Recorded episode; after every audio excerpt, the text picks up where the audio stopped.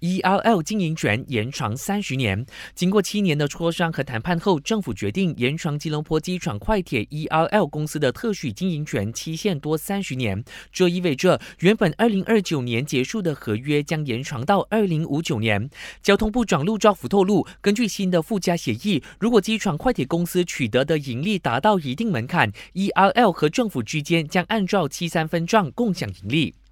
即日起，机场快铁公司也获准根据市场导向调整票价。不过，首席执行员诺马表示，由于新冠疫情的影响，市场依然处于复苏阶段，因此公司暂时无意调整票价。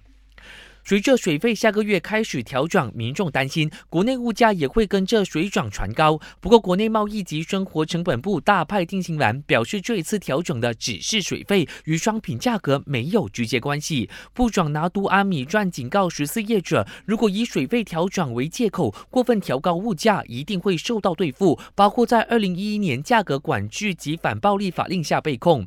他呼吁民众充当眼线，向内贸部举报那些谋取暴利的商。家冰城北赖河底水管昨天再次爆裂，让冰岛西南县十二万名家庭用户又一次面临断水。冰州首长曹冠友表示，如果情况允许，其中一个解决方法就是关闭阀门维修水管，整个工程最长也只需要四十八小时。不过，专家目前还在鉴定这个方案的可行性。